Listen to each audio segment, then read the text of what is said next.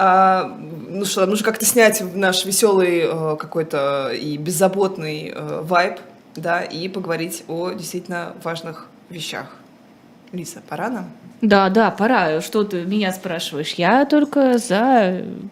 Хоть и было весело, но некоторое время назад была информация о том, что Андрей Пивоваров а, в ходе этапирования достаточно долгое время куда-то пропал, а, и, но потом выяснилось, где он находится, и сегодня мы о деле Пивоварова поговорим с Татьяной Усмановой, экс-руководительницей предвыборного штаба Андрея Пивоварова. Добрый день, Татьяна. А, доброе, доброе утро. утро. Доброе, доброе утро. утро. А, расскажите, пожалуйста, вообще вот э, что, что, чем, чем была вот та эта история с э, исчезновением таким на ну, больше, чем неделю, правильно я понимаю, Андрея Пивоварова, и как все разрешилось, во-первых? Ну, пропадал он, к сожалению, больше, чем на неделю. Мы около месяца не знали, что с ним происходит. Его э, Андрей сам из Петербурга, он там родился, он там жил. Ну, правда, последние два года перед арестом он жил и работал в Москве, но до этого вся его жизнь была связана с Питером. А его уголовное дело завели в Краснодаре как раз для того, чтобы спрятать его от друзей, знакомых, прессы и всяческой поддержки, его изолировать. Поэтому а, после приговора, после апелляции Андрей был в одном из СИЗО города Краснодар – по закону его должны были отправить отбывать наказание в одну из колоний Ленинградской области, ну, что называется, по прописке. А 30 э, декабря а, его забрали из СИЗО, а, не предупредив об этом а, ни адвоката, который был у него накануне, ни самого Андрея, не сказав ни, ни в какую сторону отправляется никуда, и увезли вот на так называемых столыпинских вагонах кататься по России.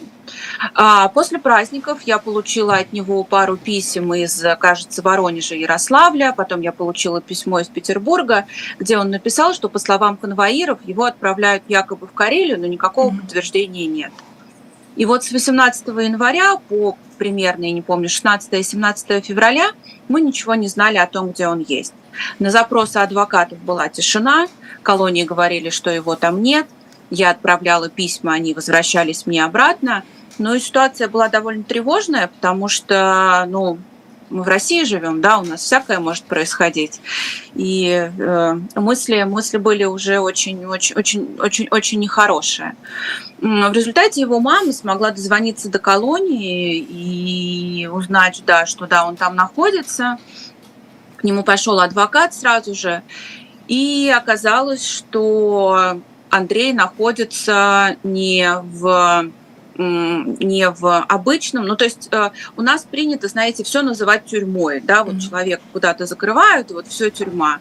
А, и если вас на митинге задержали, это тюрьма, если вы получили какой-то срок, это тюрьма. Но вот я после того, как я а, как бы провела в каком-то смысле с Андреем эти два года его заключения, стала чуть больше разбираться в том, что какие бывают э, вот эти э, заведения, какие бывают там режимы. Могу рассказать, если интересно. Андрей э, должен Андрей получил срок в 4 года в колонии общего режима. Колония общего режима – это ну, более-менее то, то, то заведение, в котором ну, более-менее возможно жить, скажем так. Да? Если в СИЗО ты сидишь в камере, и тебя выводят погулять совсем ненадолго, то э, когда ты э, попадаешь в колонию общего режима, у тебя там относительная свобода есть. Человек может перемещаться по территории, то есть они живут в бараках, перемещаешься по территории, а, ты сколько угодно времени проводишь э, на открытом воздухе. А, ну и в случае с Андреем у него были планы как можно больше заниматься спортом, ну и получить, э, чтобы занять время, да, получать э, там какое-то еще очередное высшее образование. А, и мы собирались э, поехать с его родителями туда к нему на встречи. Ну и, в общем, все было как-то более-менее окей, насколько это может быть в, в целом, когда твой родной человек сидит в тюрьме. А, но адвокат нашла Андрея в так называемом ПКТ. Это помещение mm-hmm. камерного типа. А, это очень печальное такое место. Туда сажают э, злостных нарушителей. Оказалось, То есть это как ШИЗО? А, Да, ШИЗО, э, в ШИЗО вас могут посадить на, по-моему, 30 дней максимально. Mm-hmm. То есть это такое, знаете, краткосрочное ухудшение ваших условий. Вот вы что-то такое не то сделали, и в целом вас просто могут попросить так больше не делать. Да? Если это не Алексей Навальный. Да, да, да, я тоже хотела эту ремарку да, вставить. Вам, вам могут выписать какую-то бумажку, штраф или отправить в СИЗО на один день, но э, Андрей пошел по такому а, негативному и ускоренному сценарию. Его отправили в ШИЗО совсем ненадолго, как я понимаю, на один день или на два. А после этого сразу на три месяца отправили в это помещение камерного типа. То есть э, не хочу сравнивать с историями других политзаключенных, но вот немножко это... Аналогии есть. Да, аналогии есть, но принцип давления был немножечко другой. А, а за а, что? Какой да. формальный повод? Ну вот у него было несколько поводов. Э, э, первый раз к нему э, обратили на него внимание, в, он был в СИЗО в Петрозаводске, по-моему, какое-то время. И вот за Петрозаводск и за уже Сегиш он успел получить несколько выговоров а, за, а, за то, что у него были с собой лекарства в камере, за хранение лекарств, а, за то, что он плохо убрался в своей камере, за то, что он снял робу во время зарядки и за то, что он подвернул рукава на своей робе. А, ну, в общем, классический, мне кажется, набор, когда нужно оказать давление на человека, просто придираться буквально ко всему. А, означает ли это, что у него также не может быть свиданий, пока он находится вот э, в камере такого режима? Да, да, да. Пока он там, у него может быть и то по согласованию с начальником колонии только одно краткосрочное свидание. А, конечно, там мы все рассчитывали и на, и на, и на звонки, и на более частые свидания, и на это, на все. Возможно, понимаете, непонятно, что будет дальше. Пока он там формально до 30 апреля. А, мы будем, ну, адвокаты будут добиваться перевода Андрея в Ленинградскую область, потому что он прописан в Петербурге, и по закону он должен отбывать наказание в Ленинградской области. Там есть соответствующие колонии. И э, мы будем делать все возможное, чтобы его отправили туда, потому что в Карелии, очевидно, давление будет продолжаться. Я не знаю, что будет в Петербурге, но просто Андрею, знаете, что называется, стены помогают, и, конечно, он хочет оказаться там. Ну и к тому же родственникам, насколько я понимаю, будет гораздо проще и удобнее приезжать к нему. Конечно. У него родители в возрасте, э, э, у них за 70 лет. Э, ездить туда, до этого они провели много времени в этих поездках в Краснодар. Особенно последнее время это было тяжело, когда нужно было сначала долетать до Сочи, а потом оттуда еще туда, там, 5 часов ехать на поезде до Краснодара а теперь им нужно ездить в Сегиш. Ну, для родителей это самая большая травма. Я думаю, что и Андрей, и я, ну, молодые люди, да, все это можно как-то переварить, пережить, но для родителей это страшная проблема. Какая вообще перспектива есть у там, того, что вы собираетесь судиться по этому поводу? Кто-то может вот из реальных э, правозащитников, может быть, помочь? Ну, я очень надеюсь, да, что мы получим от них поддержку. Я разговаривала уже со всеми, с кем э, могла, э, и с правозащитниками, и с представителями ОНК, какими, какими бы они ни были. И, конечно, мы будем использовать э, все возможности писать Москальковой и привлекать внимание депутатов и петербургских заксобрания. Там все-таки есть еще как минимум парочка, да, там приличных людей – ну и я очень надеюсь на помощь э, их всех, потому что в Сеге же ничего хорошего не будет. Карельские колонии одни из самых тяжелых, одни из самых жутких колоний в нашей стране. Это красная зона, так называемая там а, он будет постоянно получать за все выговоры, он постоянно будет, возможно, да, ну, может быть, да, может быть, нет, но, судя по первому времени, перспективы у него там очень плохие. А, там были, я не знаю, вы слышали, нет, э, ну, слышали, помните, история с Эльдаром Дадином, да, ну, который конечно. тоже был, он тоже там был, э, он заявлял там о пытках.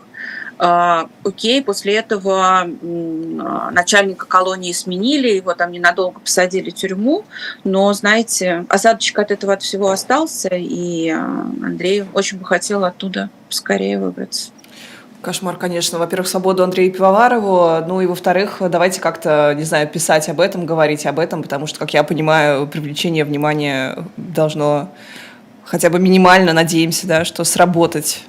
Конечно, пишите Андрею письма. А как это всё можно сделать? Вот напомните, пожалуйста, мы, может быть, ссылку сейчас запостим. Да, спасибо большое. Есть сервис э, Зоны Телеком. А, а, Заходите в него, набираете Пивоваров Андрей Сергеевич, 81 года рождения, колония 7, Сегиш.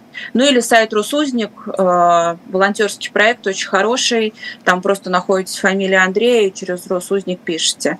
Безусловно, к тем людям, которым пишут письма, которым ходят адвокаты, которым привлечено внимание общественности, отношение совсем другое. Поэтому это, мягко скажем, не будет лишним. А нет ощущения, что наоборот, общественное внимание, привлеченное к человеку, особенно находящемуся в СИЗО, только усугубляет его положение? Нет, нет.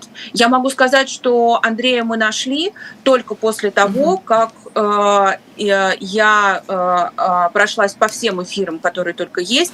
Э, московские депутаты МГД обратились э, в ФСИН, э, писали родители Андрея, писали адвокаты. Его все, кто мог, кто обладает какими-то полномочиями, да, кто нет, э, все писали во все органы, искали Андрея. И только после того, как этот э, шум достиг пика, э, мы смогли найти, где он. И знаете, по, что называется, чистому совпадению, его мама на следующий же день получила официальные бумажки о том, что вот вы знаете, а вот ваш Андрей находится в колонии. Поэтому они все слушают, они все читают и они все смотрят. Насколько я помню, Андрея приговорили к четырем годам колонии, верно? Да, да, да. За А руководство в- нежелательной организации. В ноябре 22 года. Летом был суд, были долгие суды в Краснодаре. Ну, А, итоговое уже оставление Да, в силе. апелляция. Мгм, апелляция была в ноябре. да. А учитывая срок, проведенный в СИЗО, сколько еще Андрею осталось? А, полтора года.